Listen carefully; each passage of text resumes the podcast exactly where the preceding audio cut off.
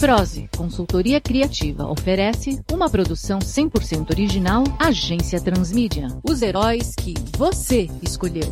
Sentinelas.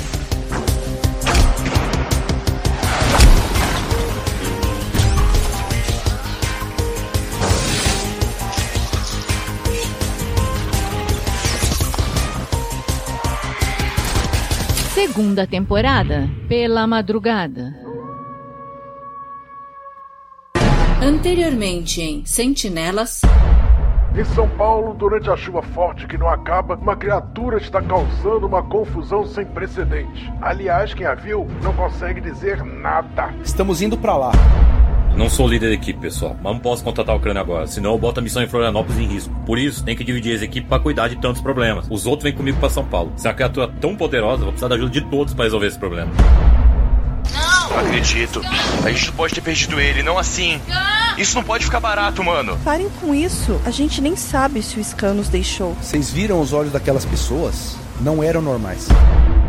Calunias meu esforço, Enkidu. Maldito seja. Enkidu? Como ousa colocar-me como bode expiatório de teus fracassos e covardia, Gilgamesh? Gilgamesh? Os meus poderes são rotativos. Em questão de dias, eles darão lugar a um novo. Por favor, não tenham medo. Eu vou controlar, acredite. Que garantia a gente tem que não vai ser um poder tão forte que pode acabar com o mundo? Agora quero ver como vai me vencer, bicho feio. Cuidado com o que deseja, Jin. Você só multiplicou o que eu queria desde o início. Mas o que você tá falando? Não, não, não, não!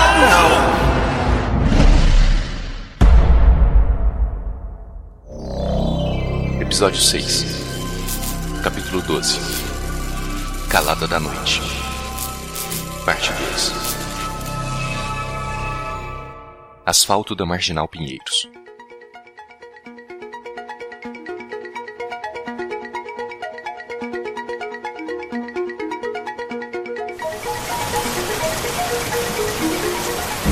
Carros abandonados nas ruas, atravessados, capotados, de portas abertas, vidros quebrados, chão alagado, rachaduras profundas no asfalto e nenhuma vida nas imediações. É a este cenário que Scan é apresentado ao despertar deitado entre alguns veículos. Vagarosamente ele se ergue do asfalto e enxuga o rosto, que está quase submerso numa poça d'água. Em seguida procura a multidão que o arrastou para longe de seus companheiros, mas não avista qualquer sinal deles, ou mesmo pista de que tenham passado por ali. Tudo está calmo, até demais, mas Scan não precisa ir muito longe para encontrar seus colegas de equipe. Ele segue com dificuldade até os corpos inertes de três dos vigilantes. Manopla deitado sobre um carro, Pacífica escorada em outro veículo e Torijin, que jaz com braços abertos no chão. Em comum, os heróis têm espasmos, além do suor e dentes rangendo, como se estivessem num pesadelo. Scan olha para todos e os sacode um por um. Manopla! Balança o colega azul. Acorda, cara. Volta para a realidade. Isso não é hora de dormir. Em seguida, ele se agacha para falar com Pacífica. Ei, moça, acorda aí. Levanta. A gente tem que resolver esse trem. Segura os ombros da colega, mas ela não desperta. Ah, e agora? Olha para Torijin e o sacode com o pé. Como é que é, cara? Corta pra cuspir. Para de sonhar. Scan coça a cabeça sem entender o que está acontecendo, pois a última coisa que recorda é de correr de uma multidão enlouquecida e de segurar a corrente da Kusarigama de Poison Heavy antes de ser puxado pela turba. Alternando suas mais variadas visões pelo local, ele nota diante do poeiro a arma que quase lhe salvou a vida, mas ele não entende porque ela não está com sua dona. Scan olha para seus companheiros e presume que não sofrerão nenhum mal, já que não há ninguém ativo o suficiente para executar algum tipo de manobra ofensiva. Ele pega a Kusarigama da colega e desce pelo poeiro aberto à sua frente, arrastando arrastando-se por uma estreita galeria de esgotos.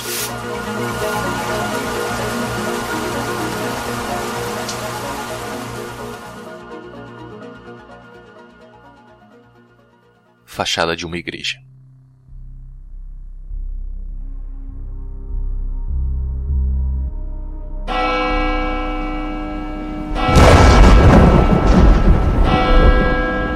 Grandes portas de madeira apresentam-se intransponíveis diante de Poison Heavy, enquanto a chuva cai torrencialmente do lado de fora do templo. Usando toda a sua força, ela empurra os portões, mas é uma tarefa muito difícil, já que suas mãos escorregam pela madeira úmida e algumas farpas fincam-se em sua pele após atravessar suas luvas. Depois de muito esforço, a vigilante abre os enormes portões mostrando o interior gigantesco da igreja, e depois de dois passos, ela escuta o ranger de dobradizes, seguindo de um enorme estrondo atrás de si.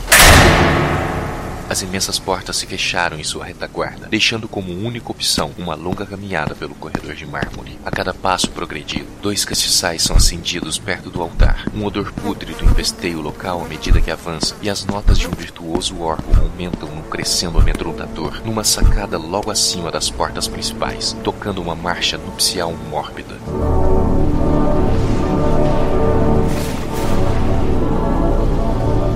Pois um rei não consegue ver nada aquém das velas que se acendem a cada passo dado, nem mesmo suas próprias mãos. Ela nota que nos bancos que vão sendo iluminados pelas luzes, há pessoas sentadas de cabeças baixas ou inclinadas para os ombros. Diante do altar, há um caixão com o tampo superior aberto, e atrás deste altar se ergue um morador pálido, olheiras profundas, cabelos e ternos negros, com uma gravata branca.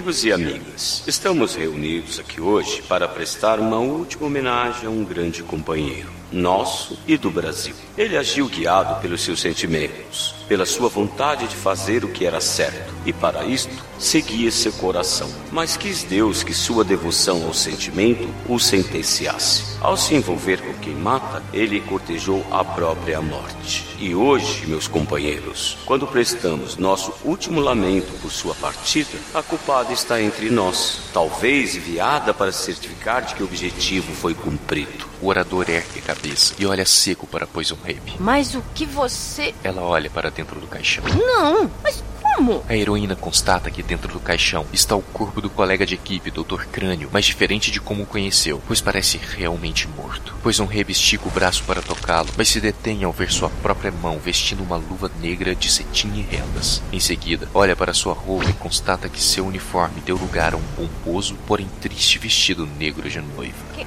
Mas, mas o que é isso? Como? Você vem das sombras, trazendo em seu corpo o selo da morte e diz não saber o que representa? O orador aponta para o corpo do Dr. Crânio. Finge inocência, ultraja a santidade desta cerimônia, onde velamos o corpo do homem que lhe deu uma chance e morreu sabendo o mal que representa. Deveria ser você nesse caixão, em todos os caixões a quem você deu um desafortunado hospedeiro. Pois um rebe olha para trás e se apavora ainda mais com o que vê. Todos aqueles sentados nos bancos da igreja são cadáveres em avançado estágio de decomposição, com ossos intercalando com carne podre. O cheiro que senti durante seu avanço na igreja faz todo sentido agora. E dentre os mortos, a heroína identifica alguns colegas de equipe vestindo versões negras e empoeiradas de seus uniformes, o que a deixa sem reação. Ma mas como? É, eu não entendo. Suas palavras e atitudes são tão perigosas quanto o teu veneno, heroína. Quantas vezes você agrediu pela paz? Quantos criminosos puniu pela justiça? Criminosos esses que, por piores que fossem, tinham famílias. Quantos inocentes penaram em consequências de suas benfeitorias? Você e seus amigos vigilantes nada mais são do que mensageiros da própria morte. Alto lá. Pois um rebe reage com a maquiagem que tem nos olhos borrada com o suor. Você não vê que se a gente não tivesse aqui, vocês iam morrer de forma lenta e dolorosa? Então devemos agradecê-los por nos matar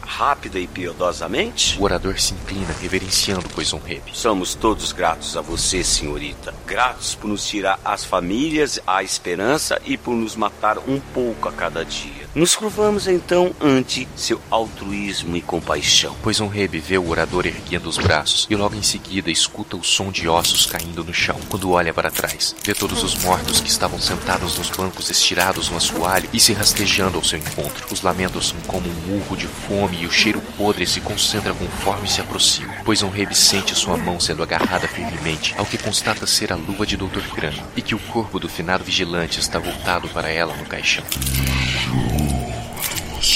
Até não, larga. Não queria que fosse assim. Ela retruca e puxa o braço que destaca a mão do morto agarrada à vigilante. Muito pelo contrário, heroína. Você teve a opção de escolher. Você fez tudo exatamente como quis. E nós, inocentes, pagamos pela sua autonomia. Agora é a hora da retribuição. E como eu posso reparar coisas que fiz? É passado. Isso é impossível. O passado nem sempre está morto e enterrado. O orador a segura pelos cabelos e encara com raiva. Às vezes ele volta para puxar nosso pé de noite, atormentar nossa consciência e temos de dar ao passado um ponto final, trazendo-o para o presente. E o que você quer que eu faça? Que passe um cheque? A vida dos outros tem muito mais valor do que zeros e cifrões, heroína. Uma alma só consegue ter paz se sua alma for livre. Verdade não tem preço, Gasparzinho. Pois um rebe empurra o orador. Vocês estão livres. Não, nós não estamos. A forma como nos apresentamos aqui na igreja mostra o quanto estamos presos a esse mundo pela perda de nossas almas. E elas estão com você. Comigo? Vocês querem que eu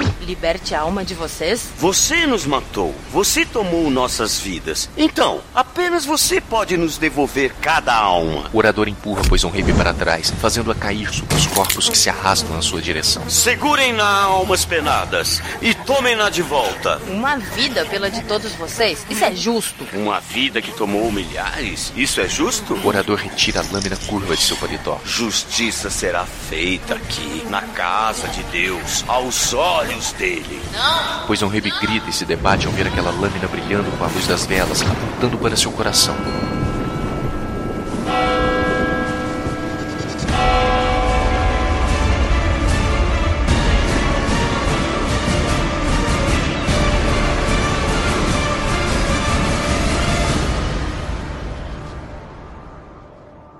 Galeria de Esgotos.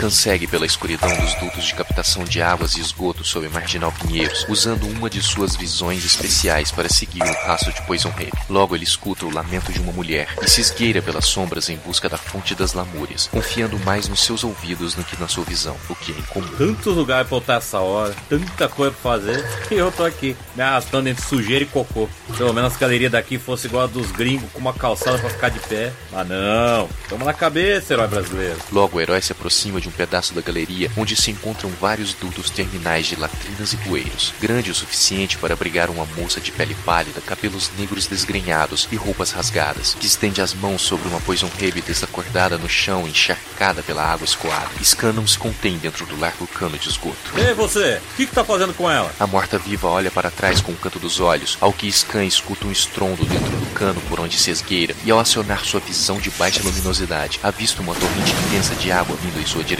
Ele não consegue sair pelo buraco ao lado e arrastado pelo jato d'água turva logo atrás. Mas seu trajeto é impedido por uma grade de ferro, contra a qual é escorado enquanto a água vaza. Crente de sua salvação, relaxa os músculos e permite que a torrente passe, mas a calma começa a ir embora com a correnteza assim que o volume d'água aumenta. Scan toma um último fôlego e mergulha antes que seja coberto totalmente pela água. Nadando contra o fluxo turvo, sem conseguir manter os olhos abertos, ele escuta o lamento que agrupa palavras desconexas em sua mente. Um esforço sobre-humano para nadar pela correnteza intensa, Scan combina a visão refratada para mergulho com sua visão noturna e vê que, junto com a torrente, vultos de rostos agonizantes são arrastados em sua direção e cada vez que passam rente à sua cabeça, escuta seus lamentos. Algumas passam por dentro de seus olhos e parece que cada uma que trespassa suas retinas transfere ao vigilante as imagens de suas angústias e tormentos. Ele fecha os olhos numa tentativa desesperada de se preservar das assustadoras visões compartilhadas. De repente, Scan sente algo agarrando seu pescoço e o sufocando contra a parede do duto, enquanto dedos finos e ríspidos tentam retirar seus óculos de aviador. Abra seus olhos, sua mente e seu coração para a dor dos outros. Veja a maldição que você carrega como bênção.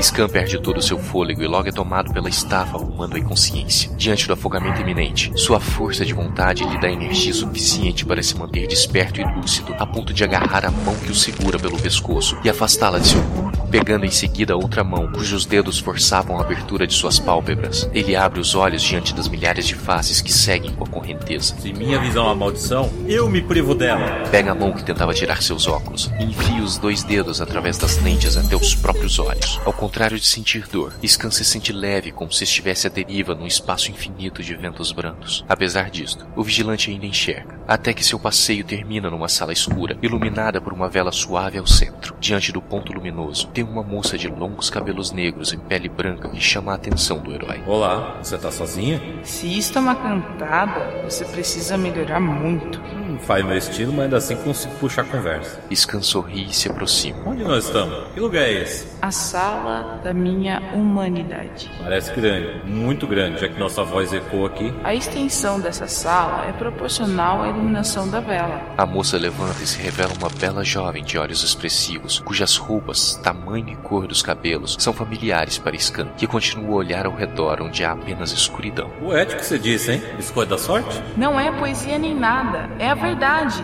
Eu tenho de me manter perto da chama da minha humanidade ou ela vai se apagar e as sombras vão me agarrar de vez. Não tô entendendo o que você tá falando. Se você não é bom de interpretação de figuras de linguagem, use uma de suas visões especiais e olhe ao redor. Scan ativa suas muitas visões e não consegue ver o que se esconde atrás das sombras. Não vê começo nem fim, apenas um espaço vazio e morto que não dá indícios de limites marcados. Ao entrar nas sombras, afastando-se da luz, ele sente um frio intenso, não só em seu corpo, mas em sua alma. Saindo das sombras com tremores incontroláveis, escampara junto à chama e à moça. Mas, mas que trem é esse? Eu não consigo entender. Não vejo saída, mas também não vejo limites. Seus poderes não são nada fora dos limites da realidade. As sombras escondem o sobrenatural que não deve ser descoberto, e ela está cada vez mais próxima de mim. Ela quem? Minha sombra. Ela quer apagar de vez a chama da minha humanidade e me levar totalmente para o lado dela. O meu sobrenatural quer dominar o meu racional. E eu quero te ajudar. Não há como você me ajudar. Ela logo vai dominar tudo. O jogo só acaba quando termina. Você quer mesmo me ajudar e ajudar seus amigos? Meus amigos? O que, que tem eles? Se você puder me salvar da minha sombra, você vai salvar seus amigos também. É só me dizer o que, que eu devo fazer. A moça sorri para Scan e retira a vela do chão, quebrando-a ao meio e raspando a cera no chão, até que uma nova ponta de pavio apareça no centro da parafina. Ela usa a chama da vela para acender a outra metade e entrega para Scan. Essa é a chama da minha consciência, da minha humanidade. Onde ela brilhar, a sombra do sobrenatural não te tocará. Com ela, você pode salvar cada amigo seu, mas Sim, tem um mais, né? Se você demorar muito, tanto a chama da minha vela quanto a da sua vão se extinguir e a sombra vai se apossar de tudo, de mim, de você, dos seus amigos e logo do mundo inteiro. Então eu serei rápido, Mari, cuidado para não apagar a chama. Vai em paz, amigo. Você é a minha última esperança. Farei valer seus votos em mim. Scan se despede da moça e sai correndo por entre a escuridão. Os pontos de luz das duas velas vão se afastando cada vez mais, até que uma não consiga mais ver a outra. O herói sente em seus ombros o peso da responsabilidade não só por sua vida e dos membros de sua equipe, mas da humanidade. A iminência de um futuro sombrio aterroriza até o coração do homem, que enxerga sob qualquer circunstância.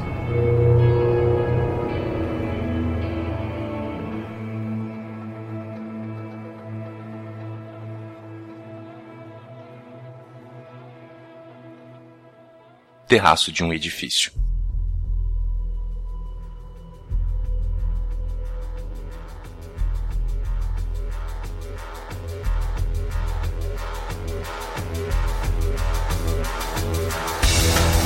Manopla se arrasta pelo chão, esquivando-se dos ataques furiosos de Gilgamesh e Enkidu. Suas roupas se rasgam e quando se põe de pé para escapar, o cansaço lhe mantém numa corrida vacilante à outra extremidade do terraço. Gilgamesh enfrenta a situação com um sorriso sádico no rosto, enquanto Enkidu age como um animal ansioso pela carcaça da caça. Você pode correr, mas não pode se esconder, escória mortal. Entregue-me logo o que é meu por direito e prometo-te uma morte rápida e indolora. Obrigado pela consideração, mas dispenso. Prefiro continuar vivinho da Silva. Esperava que dissesse isso. Do contrário, não haveria diversão em arrancar seu braço, punguista azul. Farei de tua máscara um broche para meu manto mortal. As nuvens densas sobre o telhado giram e abrem uma fenda na escuridão que deixa escapar um tímido raio de sol que toca a pele de Manopla e lhe confere uma nova injeção de vigor. Em seguida encara os seus predadores. Gilgamesh ataca com sua espada, mas Manopla esquiva para um lado, girando pelo flanco do guerreiro e desferindo um murro no rosto de Enkidu com Shamash. O bárbaro sequer sai do local e na sequência atinge o vigilante com sua clava, mandando-o para fora do terraço numa queda vertiginosa. Gilgamesh e Enkidu correm para a beirada do ringue tenebroso e olham para baixo, mas não veem mais o corpo cadente de manopla. Sem que desconfie, um ataque sorrateiro os atinge por trás, mas as guardas de treva impedem sua queda, embora lhes confiram uma dor lacerante. Atordoados, os guerreiros se viram e veem manopla flutuando, com Shamash funcionando a toda potência, de notarem que os céus parecem abençoar o herói, iluminando seu corpo com raios de sol direto das nuvens. Olha só, não tenho culpa de ser o escolhido de Shamash, nem de ter que levar a paz para Babilônia. Minha única culpa é aceitar o meu destino e seguir a minha consciência. E ela me falou que vocês não têm nobreza para tomar o destino desta cultura em suas mãos. Manopla pousa no terraço com os pés firmes, erguendo Shamash. Menos ainda, com esta mão. Gilgamesh e Enkidu avançam furiosos para cima de Manopla, que fica na defensiva usando a força de seus adversários contra eles mesmos. O herói pula para cima de Enkidu e chuta o peito de Gilgamesh, que se escora nas cordas de sombra. Em seguida, encurrala o guerreiro civilizado e usa Shamash para socá-lo, embora não pareça sentir qualquer injúria. Manopla recua dois passos e Gilgamesh aponta sua espada para o coração do herói, correndo na direção de Manopla, que sobe aos céus e deixa seu adversário continuar em sua trajetória, trespassando Enkidu com sua arma que vinha correndo em sentido oposto. Gilgamesh retira a espada de seu antigo aliado selvagem e agora morto, e desafia Manopla, que flutua logo acima, banhado pela luz intensa de um sol dourado. O herói aceita o desafio do adversário e se põe em queda livre em direção ao guerreiro babilônico. De repente, Manopla sai da frente do raio de sol, ofuscando Gilgamesh e fazendo-o retroceder.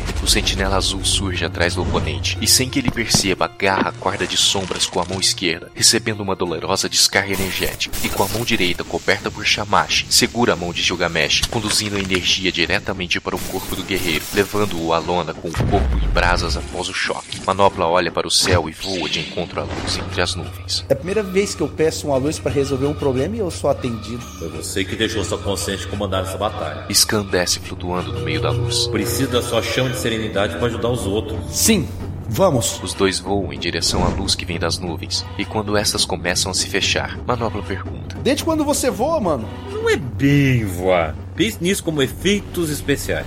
Mais pra alegoria, mas deixa pra lá.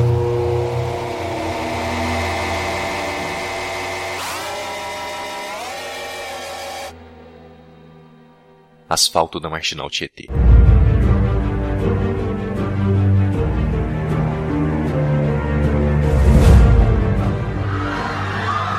Escuridão de mutilados e feridos hostiliza uma ajoelhada pacífica que não oferece resistência. A heroína roga ao Senhor para que a justiça seja feita, enquanto um homem ergue um pedaço de madeira mirando-a na cabeça. Eis que um último estalo de esperança a faz girar para um lado, no momento derradeiro. Entregar-se ao inimigo é uma forma de suicídio, e se aceitasse a condição, ela não mereceria o reino dos céus. A fervorosa vigilante se põe de pé e se vê cercada por inocentes que desejam sua cabeça como pagamento por seus ferimentos. Sua fé é a única força que a mantém viva e sabe que aquele lá em cima deve olhar por ela. Pai, perdoa-me, mas devo estimar pela minha vida. Não serei conivente em perdê-la dessa forma. Eles não sabem o que fazem. A heroína coloca em ação o melhor plano de sobrevivência para os desesperados. Ela foge, mas sem eficácia, já que logo fica encurralada junto ao rio Tietê. As pessoas se aproximam de forma assustadoramente hostil, como feras demoníacas atacando com socos, pontapés e até mordidas. Pacífica permanece na defensiva e dispara algumas centelhas para dispersar a multidão, mas não há muito o que fazer quando todos pulam sobre ela, impedindo-a de lançar suas descargas em número maior de adversários. Imersa numa montanha de gente, seus gritos abafados são ouvidos.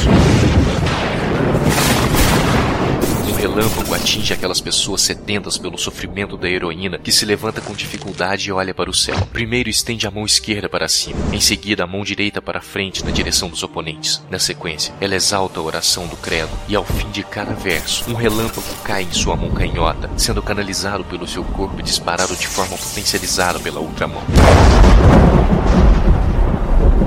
Uma chuva torrencial começa a cair para o infortúnio de Pacífica, pois as descargas elétricas começam a dar curto-circuito na heroína, fazendo-a cair de exaustão em pouco tempo. Ajoelhada, molhada, ferida e com queimaduras nas mãos, Pacífica ora novamente e aceita seu destino, seja ele qual for. É quando o céu se abre e a luz da lua cheia ilumina vigilante num cone brilhante. Ela olha para cima e abre os braços, como se absorvesse a luz que a irradia. Da ponta de seus dedos emanam pequenas faíscas que percorrem todo o seu corpo suavemente, e de repente, Pacífica Se suspende no ar envolvida numa luz branca e pura. Os agressores tentam acertá-la com seus paus e pedras, mas todos os ataques são repelidos. A chuva não a molha mais, pois ela plana sobre a região de nuvens espaçadas e quando abre os olhos, emana a mais pura eletricidade.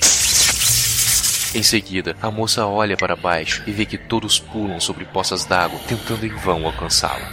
Olhem para vocês. Abutres disputando a carcaça morta há dias. Preferem viver com pena de si próprios a fazer algo para melhorar. Olha, fatalidades acontecem, mas são manejos divinos, acasos da natureza. Eu tentei por muito tempo mostrar que eu não faço mais que minha obrigação para com Deus quando salvo de suas próprias mãos. E para isso, eu uso artifícios que Ele me deu. E se querem mesmo melhorar, eu acho que só aceitando Deus é que vocês conseguirão entender o que eu digo há anos. Dos céus desce o mais poderoso relâmpago jamais visto que cai no rio Tietê.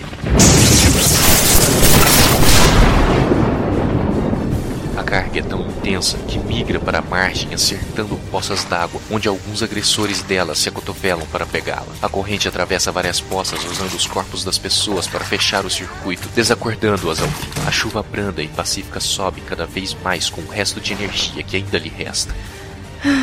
Pai, desempenhei a missão a qual fui designada. Espero ser digna de merecer o reino dos céus. Você ainda tem uma missão a terminar, Pacífica. E qual seria, Senhor? Nos ajudar a tornar esse mundo um lugar melhor para todos. Scan surge dentro da luz da lua, planando em direção à heroína, segurando uma vela na mão esquerda. Pode ser ou você quer memorando Deus para isso? Não seria dessa vez que eu iria conhecer o chefe, não é? Você ainda vai ter que aturar muita gente, moça. Quero uma mãozinha? O herói azul cria uma mão energética sobre os três, trazendo alívio à exausta colega. Em seguida, sobem aos céus de encontro à lua, com as nuvens se fechando assim que se afastam.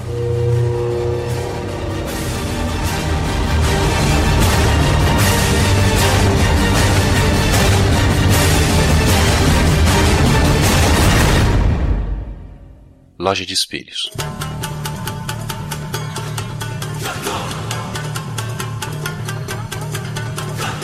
Torijin se sente como Gulliver nas terras de Lilliput. O herói se encontra deitado no chão de uma loja de espelhos, cheia de cacos de vidro no assoalho, imobilizado por pequenas cópias demoníacas suas e ameaçado por uma versão em tamanho natural de seu demônio interior pisando seu peito. Seu nome é Tori Makai e ele faz um último discurso antes de despachar o vigilante para outro mundo. Acredite, as coisas poderiam ter tomado outro rumo se você tivesse me deixado livre fazendo o que era certo para que nossa comunhão fosse perfeita. Nada disso seria necessário. Mas é uma pena, de verdade.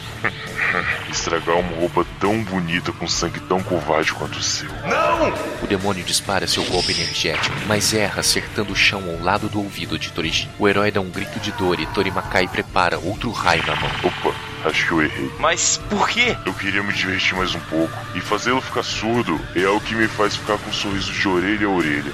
Muito boa. Seu sorriso, horrível por sinal, já é de uma orelha a outra. Mas por mais que eu adorasse ficar surdo para não ouvir a sua ladainha, Torijin potencializa sua energia interior. ainda tenho ótimos planos para os meus ouvidos. Uma explosão de luz toma conta do local, que desintegra os pequenos demônios e lança Torimakai para fora do estabelecimento em ruínas. A entidade que assiste o desmoronamento do local de dentro de um carro que atingiu em sua queda gargalha triunfante, mas o demônio escuta o barulho de algo se movendo dentro dos escombros. Para seu espanto, Torijin sai de dentro da loja de espelhos, com a parte de cima do kimono queimada e com alguns rasgos em suas calças e luvas, caminhando até Torimakai vagarosamente e se livrando do pano chamuscado e o jogando para o lado. A energia do herói emana como um incêndio, e conforme se aproxima de sua contraparte, o herói sente o calor aumentar, ignorando o ferimento na orelha. Torijin ergue o oponente pelo pescoço. Agradeço a limpeza na orelha, irmão feio. Sabia que era algo além de cera. Mas como você conseguiu ficar com tanta energia de uma hora para outra? Isso é moleza, Makai. Quando você me fez perder a concentração parcial de um dos meus sentidos, logo tive como redirecionar a energia para outra válvula de escape. Agora eu tenho que te agradecer por ter me mostrado que eu consigo retirar as minhas forças de mim mesmo. É só saber de onde reduzir e onde aplicar. Hum, vocês heróis. Do que, que você está rindo? A energia de Torimakai arde tanto de Torijin, e o embate entre os dois guerreiros se torna equilibrado. O herói larga o oponente no chão, que voa rapidamente para os céus e é logo seguido por Torijin entre as nuvens. Ele prepara um poderoso golpe de energia enquanto seu adversário faz o mesmo do outro lado, entreolhando-se até que lançam um golpe ao mesmo tempo. Torino Asa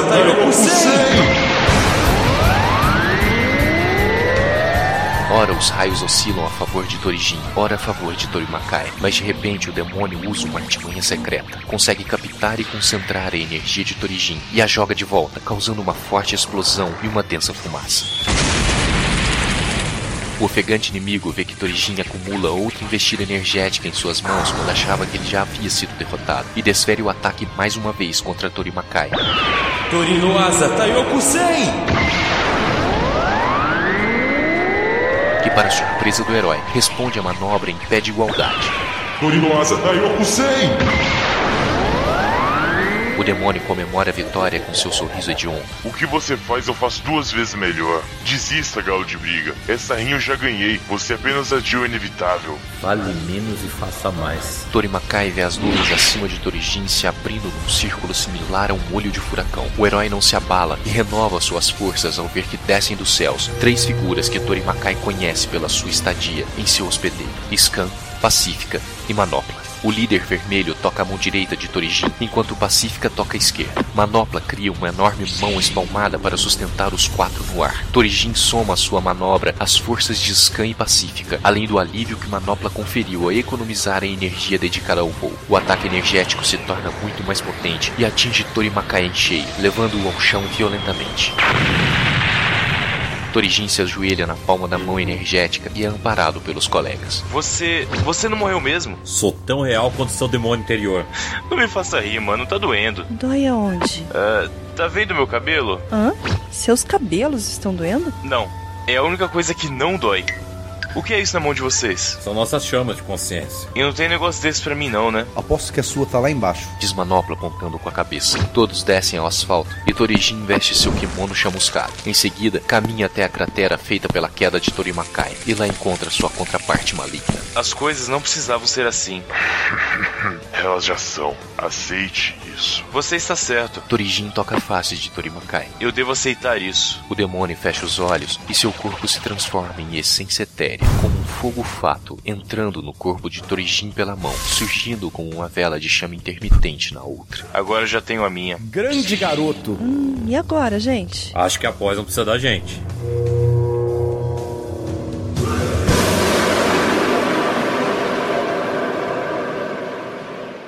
Interior da igreja.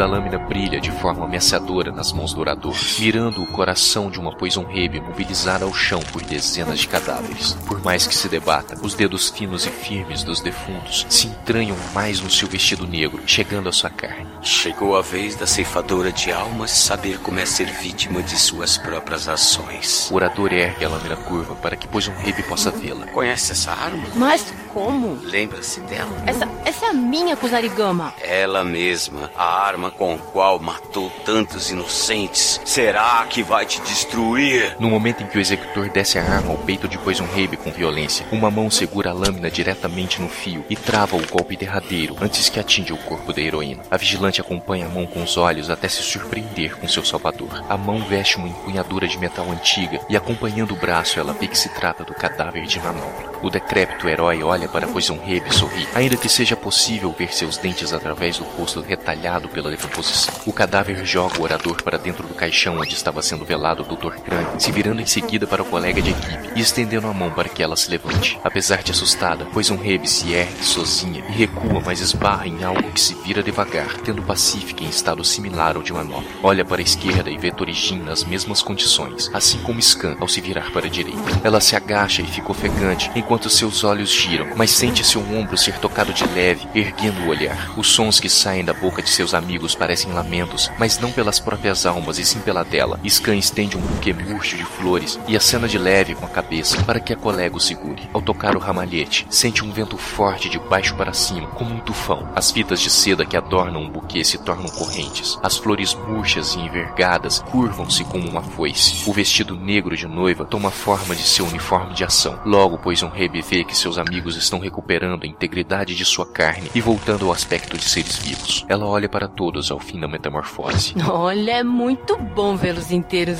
literalmente. Também estamos aliviados. Mas esse é seu território. Nós cuidamos dos figurantes. Scan aponta para os defuntos que caminham devagar ao encontro deles. Vou resolver isso bem rápido. Não tenha pressa. Torijin para no ar e lança uma rajada de energia no cadáver que se aproxima de Poison Rabe. Eu vou sujeira para debaixo do tapete depois. Poison Rabe parte para cima do caixão, enquanto seus colegas de equipe, totalmente recuperados, combatem os cadáveres obstinados e lentos, sendo algum destes membros de sua equipe. A heroína abre o caixão com determinação e vê que dentro dele existe uma fenda profunda. Ela olha para os amigos, respira fundo e opta por pular dentro do caixão, que se fecha em seguida. Scantor Jin, manopla e pacífica, veem o tampo do sarcófago se fechando e não conseguem impedir a partida de sua amiga, restando a eles cumprir suas promessas. Cuidar dos mortos de dentro da igreja, enquanto Poison Rabe resolve o assunto pendente com um sádico orador. Interior do caixão.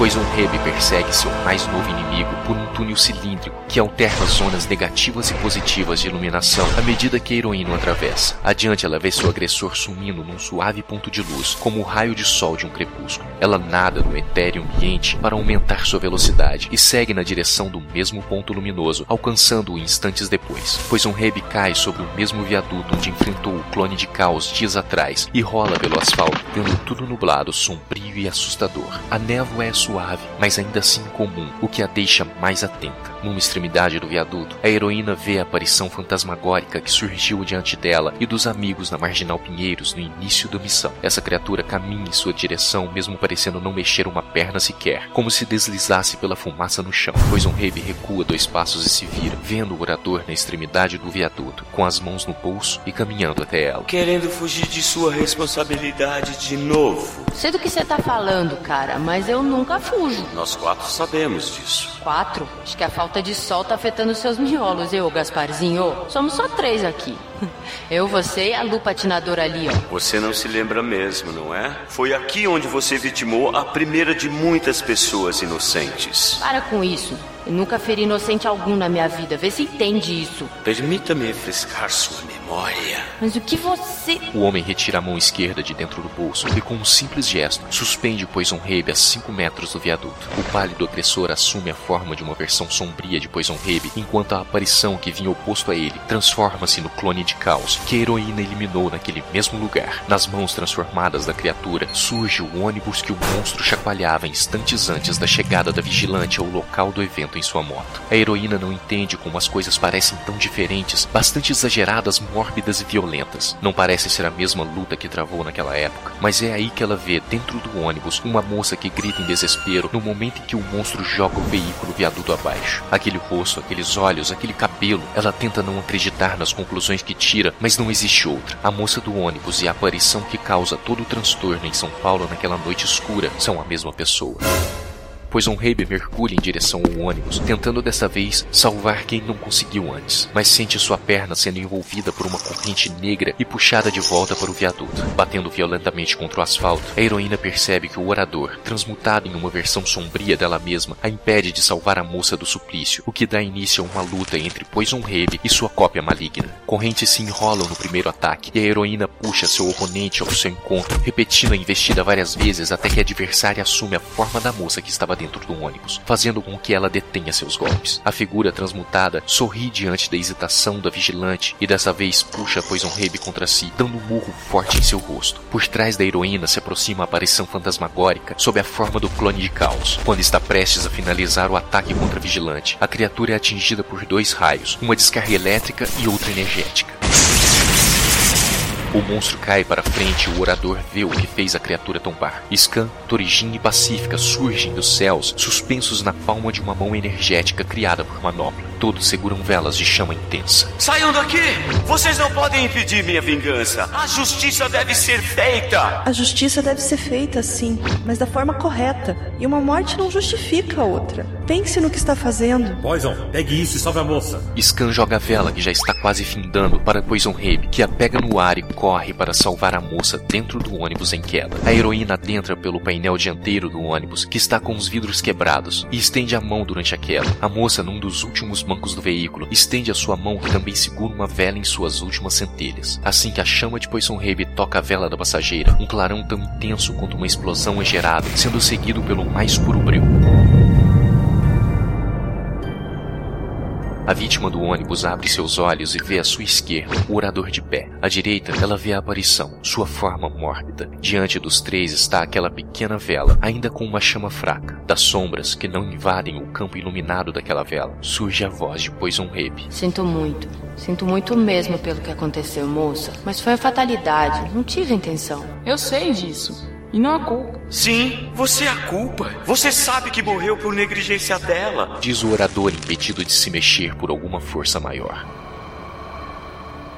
Mantém-se em silêncio a aparição. Espero que você me perdoe por isso. Pois um rebe sai da sombra segurando uma vela com a chama intensa. E espero que você tenha bastante tempo para pensar nisso. Pois um rebe coloca sua vela ao lado da chama fraca da moça. Scan sai da sombra segurando uma outra vela e a coloca do lado da vela de Pois um rebe. Torijin, Pacífica e Manopla fazem o mesmo com as suas e se posicionam ao lado dos colegas. Nossas chamas vão fazer a sua durar mais tempo. Suficiente para você refletir sobre isso. O tempo, às vezes, é o melhor remédio e sempre traz as respostas certas, cedo ou tarde. Uma luz surge por trás dos heróis.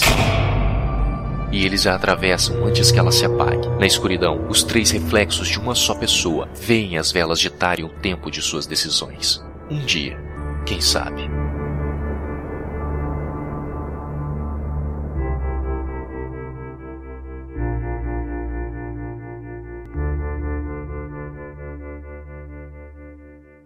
Marginal Pinheiros.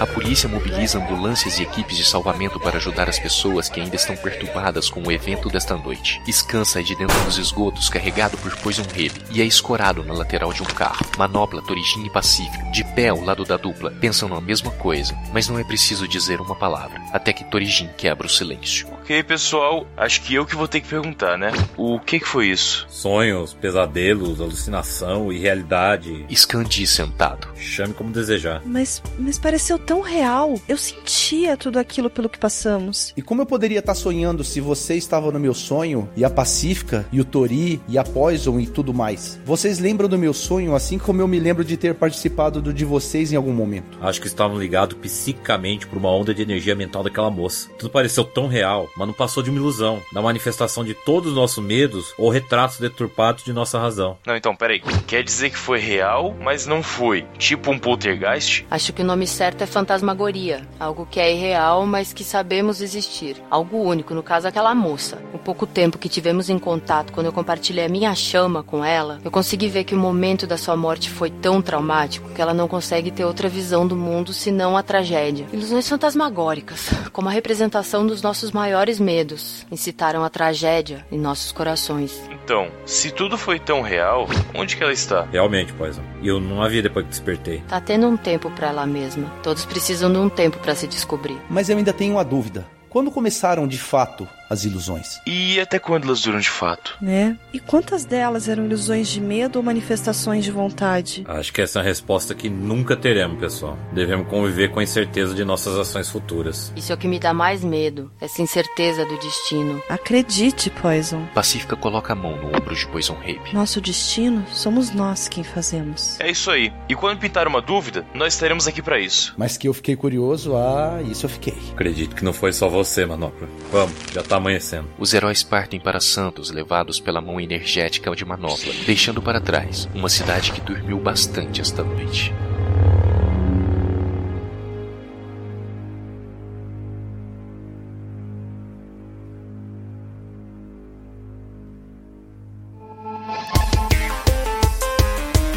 Roteiro, direção e produção executiva: Vitor Hugo Mota. Locução: Leora Heller. Narração: João Vitor Militani.